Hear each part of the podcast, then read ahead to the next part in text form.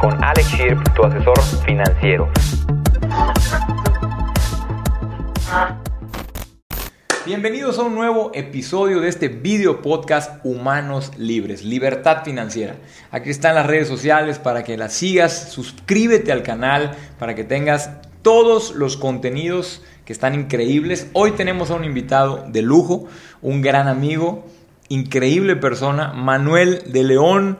Señores, este brother es un crack, 20 años, es un genio y trae muchísimo contenido para que platiquemos con él. Quiero que te presentes, hermano, que nos tires todo tu rollo para que podamos por ahí conocerte un poco mejor, qué estás haciendo, todo, todo, todo. Y vamos a tocar temas de negocios, de inversiones, de finanzas, de emprendimiento y mucho más. Así que señores, agarren el papel y la pluma, que esto se va a poner buenísimo. Primero que nada, mi Alex, pues agradecerte la invitación. Ahora sí que qué honor estar en este podcast que pues ahora sí que me has aguantado porque fue toda una odisea grabar este podcast.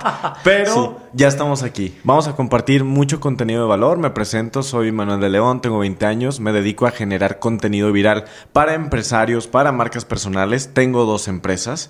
Una es una agencia digital y la otra es una lanzadora de productos digitales donde juntadas, este, perdón, donde juntas podemos eh, donde juntas tenemos más de 60 personas trabajando y este pues tenemos una filosofía muy chingona que es el 1 más 1 3. Soy una persona sinergética, creo en la sinergia, creo en el trabajo en equipo y creo que si nos unimos podemos hacer cosas muy chingonas juntos. Increíble.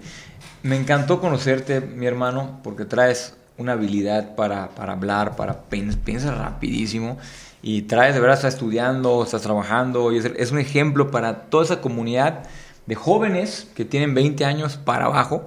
Y me gustaría que hablemos un poco de eso también, consejos, pasos, un poco de estrategia de todo lo que tú has aplicado en tu vida para ahorrarle un poco de tiempo a todos esos chavos que nos ven, que están interesados en el emprendimiento, que quieren a lo mejor tener éxito en, en sus vidas y en el tema financiero, ¿no? ¿Cómo administras tus finanzas? Y al mismo tiempo, ¿qué consejos darías a toda la gente con respecto a lo que tú has hecho y tu éxito como para poderles transmitir? ¿Cómo administro mis finanzas? Primero, ahora sí que entré en una carrera la cual cuando te independizas a tan corta edad, que antes se independizaban más jóvenes, pero ahorita este, el independizarse a los 20 pues no es algo que se vea tan común, generalmente se independizan un poco más grandes lo primero que tienes que hacer, estás en esta carrera para sobrevivir, ¿no? O sea, primero estás buscando por salirle al día porque de repente te salen muchas cosas que no te imaginabas cuando te estás independizando, que aunque te vaya muy bien, son cosas que no te imaginabas que costaban, como el mantenimiento de una lavadora o cosas tan sencillas que poco a poco pues te van a, este, costando y, y pues no es tan sencillo, ¿no? El aprender a, a vivir solo en esa manera de administrar por dónde son las salidas, por dónde es. Antes, pues vives con tus papás, gastas y tú sabes que tus gustos es lo que gastas y no pasa nada. Pero ya cuando estás viviendo y tienes que cumplir con responsabilidades y con obligaciones, dices, ay, güey, es, es algo distinto, ¿no? Entonces, primero, ¿qué es lo que me ha funcionado a mí desde un inicio? Primero, hacer un presupuesto básico con mi estilo de vida, con mis no negociables. Te tienes que preguntar cómo quieres vivir. Hay cosas que yo no puedo aceptar el, el no tenerlas.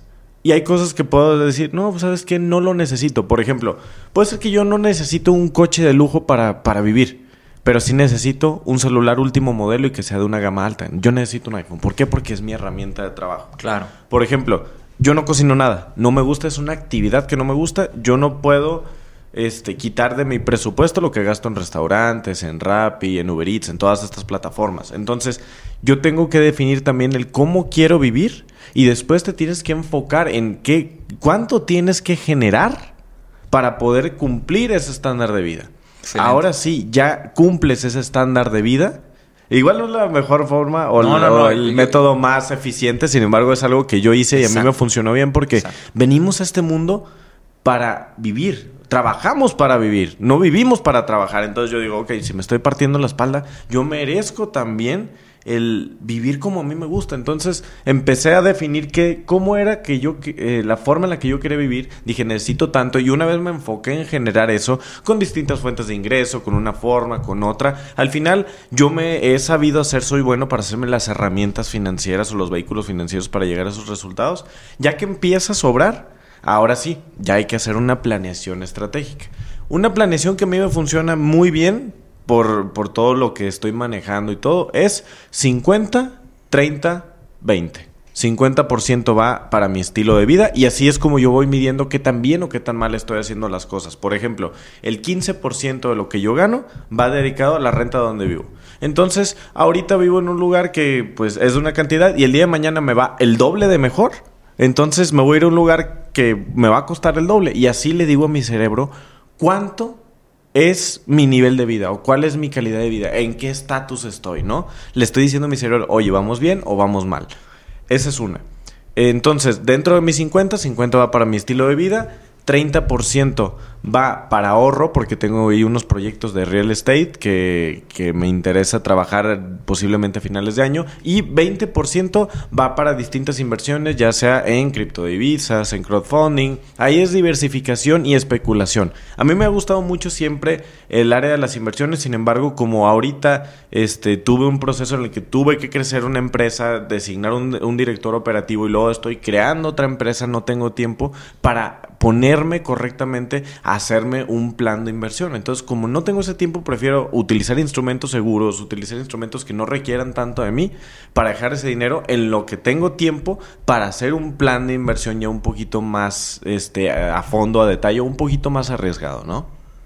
Súper bien, hermano. Está increíble. A tu corte bueno, te has estudiado finanzas. Sí. Excelente. Es una muy buena manera de hacerlo. Actualmente tienes otro tipo de inversiones, tienes alguna inversión. ¿Cómo estás manejando la parte de las inversiones? Tengo criptodivisas, tengo este, una parte en crowdfundings, tengo otra parte en, este, en algunas startups y tengo algunas inversiones especulativas. Por ejemplo, yo tengo ahí un porcentaje que el 0.5% de lo que yo gano lo compro en dominios de nombres de famosos. Entonces, por ejemplo, parishilton.com es mío. No manches. Entonces, el día de mañana que quieran sacar la página de Paris, de Paris Hilton para su línea de maquillajes, de perfumes, de lo que sea, ese dominio que a mí me costó 5 mil pesos, va, a valer 5 mil dólares. Entonces tengo ahí como ciertas este, y cada inversiones. año tienes que renovar. Sí, exactamente. Pero yo sé que tarde o temprano van a valer. Muchas de esas no. Pero con una puede ser una gran inversión. Y también eh, colecciono distintas. Este, tengo varios coleccionables, los cuales me llaman la atención del tema de películas y del tema de cine. Por ejemplo, tengo la espada de Godric Gryffindor de Daniel Radcliffe este, firmada por Daniel Radcliffe, me costó 1.500 dólares. Pero ahorita en eBay se puede vender en 3.500 dólares. Entonces, el día en el que yo quiera vender algo... Es un activo. Sí, son, son activos. Entonces, tengo varias cosas de cosas que a mí me interesan. Sé que hay mercado para ellas porque hay gente que dice, ay, tengo este Funko Pop y vale 50 mil dólares. Sí, ¿y quién chingados te lo va a comprar? No. Busco que tengan mercado, que sí tengan esa demanda. Entonces, ahí tengo pues una pequeña colección que pues más que nada especulativo. Yo sé que no estoy aferrado a esas cosas. El día de mañana se pueden ir pero me gusta tenerlo como, como entretenimiento, ¿no? Increíble. También no hay que olvidar las inversiones de largo plazo. pensar en largo plazo, las inversiones, los fondos de inversión, todo el tema de largo plazo, tienen que llevar un porcentaje en tu canasta de inversiones. De hecho, muchas veces se recomienda empezar con esos que son los más sencillos. Tú eres un tremendo crack, genio y estás muy, muy avanzado. Gracias, Sentamos a gente que tiene mucha más edad que tú y están literalmente con otra mentalidad. Hoy te felicito tienes mucho talento. Gracias. El largo plazo de ser la primera inversión y después entrar a todas las demás que son de riesgo y las más complejas, donde la mayoría de la gente pierde su dinero, que es bien importante recalcarlo y tomarlo en cuenta. Ahora, otra cosa que te quería contar, tus planes con respecto al futuro. Sí. ¿Cómo te ves en el futuro? ¿Cuál sería tu proyección con respecto a, lo que estás haciendo hoy, los proyectos que traes? ¿Cuál sería tu proyección a futuro con ellos? Y cómo administras esos proyectos de negocios? Porque para mí, muchas preguntas que me han hecho es, y qué mejor que preguntárselo a alguien como tú, Alex, ¿cómo le hago? ¿Cómo le hacemos para yo como joven hacer mi negocio, poner mi negocio? ¿Cómo planeo el futuro de mis negocios? ¿no? Para que me platiques un poquito. Ahí te van que estamos trabajando. Este, la agencia digital ya funciona por sí sola, son servicios y va a crecer y ya dijimos que la vamos a topar en 100 clientes, no más, no menos porque la verdad es que tenemos muchos leads, pero como son servicios no es escalable. Del otro lado tenemos la startup, que es la casa de monetización de marcas personales, donde quiero sacar una academia y yo sé que esta startup tarde o temprano la vamos a llevar a Silicon Valley este, y vamos a poder venderla o vamos a poder bajar rondas de inversión. Después de que termine mi carrera de finanzas, pienso estudiar una ingeniería financiera o meterme un poquito al tema de las fintech para igual llevarla a Silicon Valley. Y yo vendiendo dos empresas en Silicon Valley, planeo el retiro en, en tema de real estate. Porque tengo este ahora sí que acceso a, a varias personas y varios conocidos que uno puede acceder a lugares este ahora sí que preferenciales en etapas de friends and family de varios desarrollos entonces es muy fácil que uno pueda agarrar departamentos que uno pueda agarrar tierra que uno pueda agarrar este pues ahora sí que consolidarse en bienes raíces eh, en unas muy buenas zonas con mucho crecimiento y que eso dé los suficientes ingresos pasivos para que yo me pueda retirar a los 30 años. Perfecto. Ahora, el, el, tema de la venta en Silicon Valley, ¿cuál sería el procedimiento? ¿Cómo estás pensando hacerlo? ¿Cómo funciona, por ejemplo, una startup? Primero, tú, la, las startups tradicionales o las americanas, todas las empresas americanas están pensadas para venderse. Aquí nos, nosotros Aquí no. en Latinoamérica pensamos en hacer una empresa para quedárnosla. ¿Qué es lo que hace una startup? Primero nace con una buena idea, buscan un, este, un inversionista semilla o un, o un inversionista ángel que lo está fondeando. Ahí están perdiendo dinero.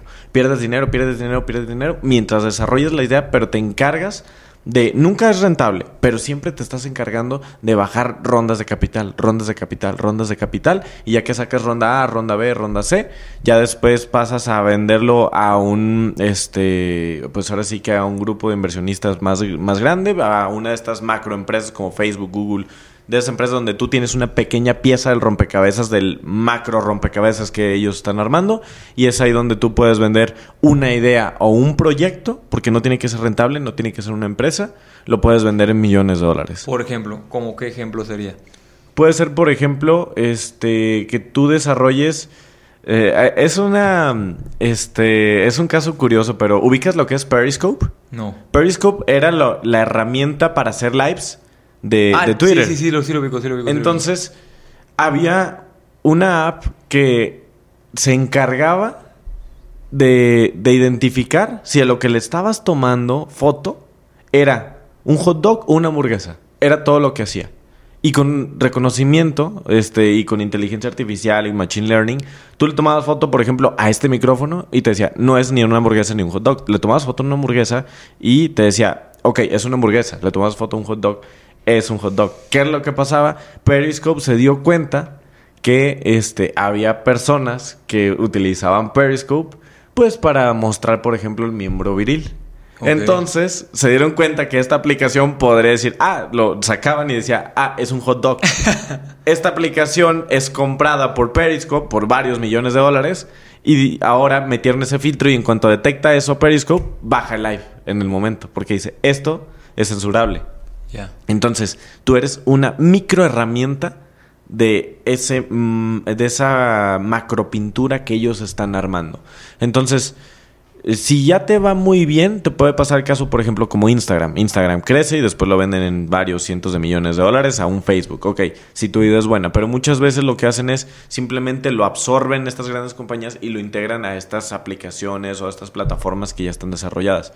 Es lo que nosotros queremos desarrollar y este, pues ya estamos platicando y hay algunos inversionistas que están viendo esa parte. ¿Y qué es la parte interesante de aquí?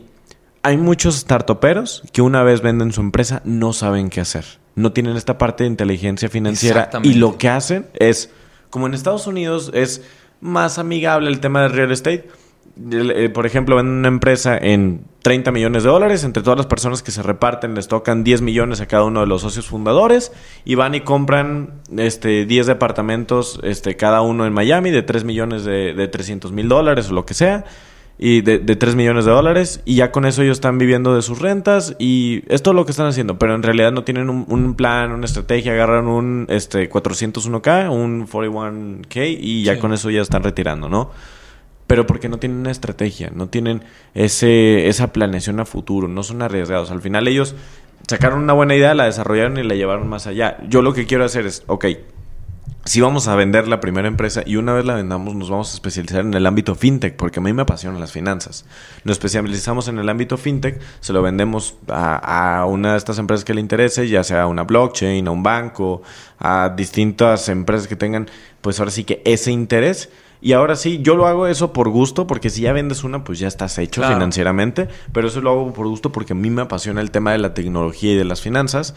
Entonces, de esa manera es cuando tú ya puedes decir, ok, ya la hice ya la rompí y ya cuando vendes tu empresa es como la graduación para el empresario, ¿no? Ahora, ¿cómo comienzas con todo este big picture? Porque muchos pueden hablar, no, este ya está hablando de vender una empresa de millones de dólares y, y yo tengo una pyme, yo tengo un pequeño negocio. O, estoy pensando Exactamente. apenas en qué hacer. Exactamente, o estoy, estoy comenzando y tengo 10 mil pesos para comenzar un negocio. ¿Qué hago? Ahí va. Ok, yo les puedo decir que la forma más fácil de posicionarte y de volverte un experto les va a costar trabajo y les va a costar tiempo porque capital no tienen. Seamos sinceros, hoy en día un millón de pesos para un negocio ya no es nada, desgraciadamente, por temas de la inflación, por temas de cómo está la economía.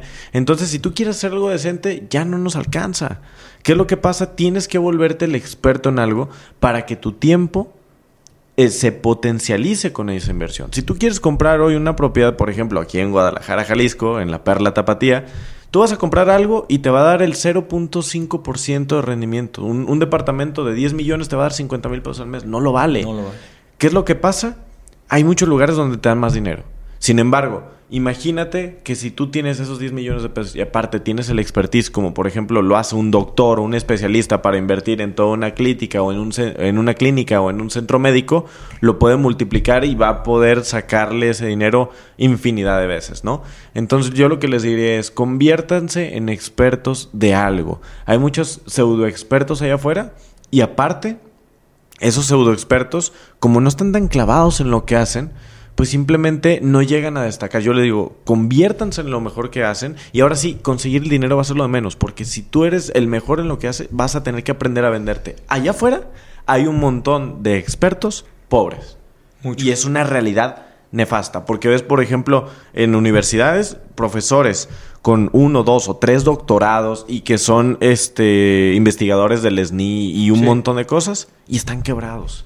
Y es que es gente, académicos muy inteligentes, o hay especialistas, doctores, artistas, hay muchas personas que tienen un montón de habilidades sin embargo, están quebrados porque nadie les enseñó esta parte de la inteligencia financiera. Muchas veces ni siquiera tienes que emprender para que te vaya bien. Hay personas que tienen un excelente sueldo, pero no saben dónde meterlo y llevan un tren de vida que piensan que con la segubeca para sus hijos y que con el seguro de vida y que con eso están hechos. Y luego pasan 25 años, la compañía decide liquidarlos por cualquier manera, los hace correr y se acaba, y ahí están inventando un montón de cosas porque hay generaciones que cobran menos, están mejor preparadas, están más actualizadas y ya están fuera del mercado. Entonces se meten en grandes problemas porque no se saben, primero, independizar a tiempo y segundo, porque no hiciste un plan de inversión. Está bien, ok, me corrieron de mi empresa, pero tengo toda esta red de activos que me protege. Entonces ya tengo mis seguros, mis hijos ya están en, en la universidad, tengo mi seguro para mi casa, tengo toda esta red de activos que me da para vivir amplia y cómodamente y con lo que me está sobrando de aquí, con mi plan financiero, puedo seguir creciendo. Entonces, sí, me corrieron de mi trabajo, pero ya no tengo la necesidad de trabajar. Exactamente, que la libertad financiera. pero no nos lo enseñan, Alex. No, no. Eh, en la escuela nos enseñan a sacar estados de resultados, a sacar flujos de efectivo, pero no nos enseñan a administrarnos correctamente y deja tú de temas de, de que nos sepamos cuándo es el corte de nuestra tarjeta para que no se nos pase, de temas de cómo voy a hacer mi planeación. Oye, ¿Cómo puedo refinanciar un activo que yo tengo? ¿Y cómo sé cuándo puedo prestarle a una persona si es una inversión de, de, de, un alto riesgo, de mediano riesgo o de bajo riesgo? O, por ejemplo, he visto personas que se han engolosinado que dicen, ok, voy a meterle a criptos y han perdido millones de pesos con eso. Porque no tienen ese conocimiento para aprender a hacer investigaciones financieras. ok, si le vas a invertir en un activo, estudialo, pero aprende a estudiarlo, aprende a leer los KPIs, los OCDs, aprende a leer todo lo que está englobando ese activo para que no con un cursito de 200, 300 dólares digas que eres experto en Bitcoin. No, para nada. Es tiempo, es estudio, es análisis. Y ese análisis no nos enseñan a hacer. No, y, y hay gente que tampoco lo quiere hacer. Exactamente. son renuentes o no tienen la capacidad, porque no está mal no tener la capacidad. Hay personas que son muy emocionales, hay personas que tú crees que un doctor que es capaz de salvar vidas con sus manos tiene la necesidad de saber cómo hacer un análisis financiero. Para pero requiere tener un asesor financiero en tu Exactamente, pero muchas veces no lo tienen en canal. No saben que lo necesitan. Así es. Y muchas veces, aunque les vaya muy bien, este, les va muy bien, pero están perdiendo muchas oportunidades de negocio. Por ejemplo, hay doctores que, cirujanos, que les va muy bien y tienen 5, 10, 15 millones de pesos y lo que hacen es enterrarlos en terrenos. Y ahí los tienen. Enter- eh, tienen terrenos y terrenos y terrenos. Mueren y se les acaba todo el negocio de la familia. Sí, tienen un patrimonio increíble, pero ¿qué hacen los hijos? Vender, vender, vender, porque no tienen un sistema de activos que les dé. Porque el papá, que era el doctor, pues no tenía la cultura para invertir. Esa es la cosa.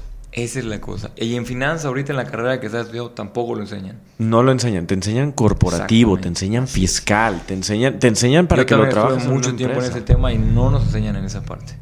Totalmente. Sí, súper importante. Y ahora para cerrar el tema, mi hermano, que es súper interesante y esta última parte me encantó. Claro. El, el tema de que aunque tengas muchísimo dinero, Ajá.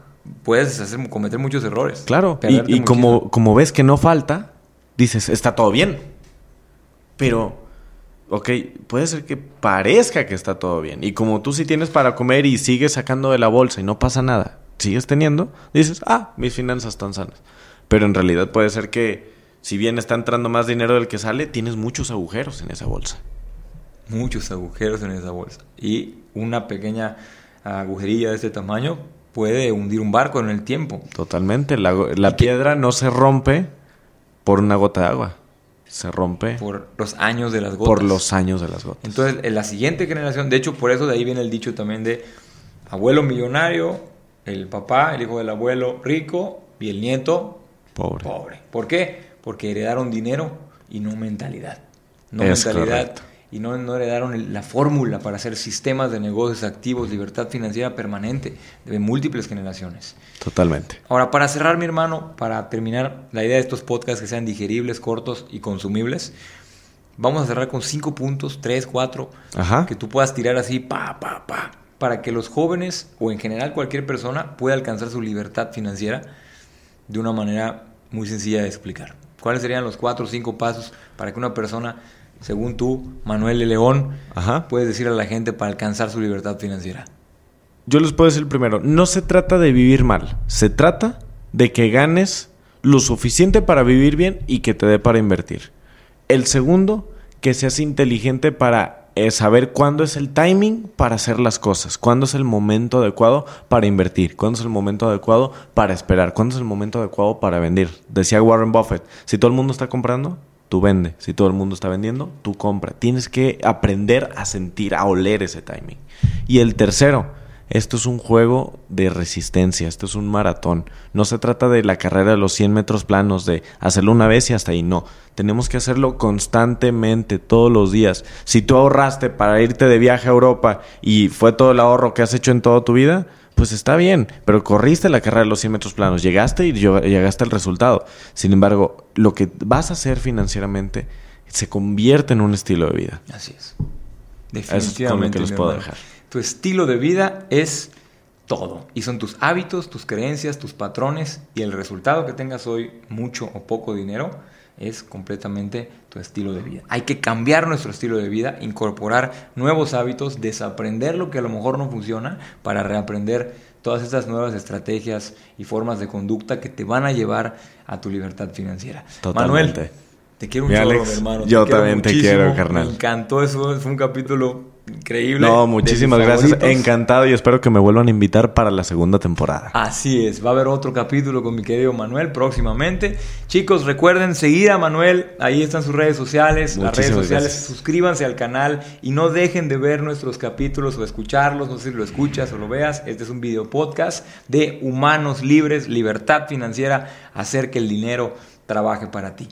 Hermano, muchísimas gracias. Muchísimas gracias y un abrazo para ti y también para todos los que nos escuchan. Así es, hasta la próxima. Nos vemos.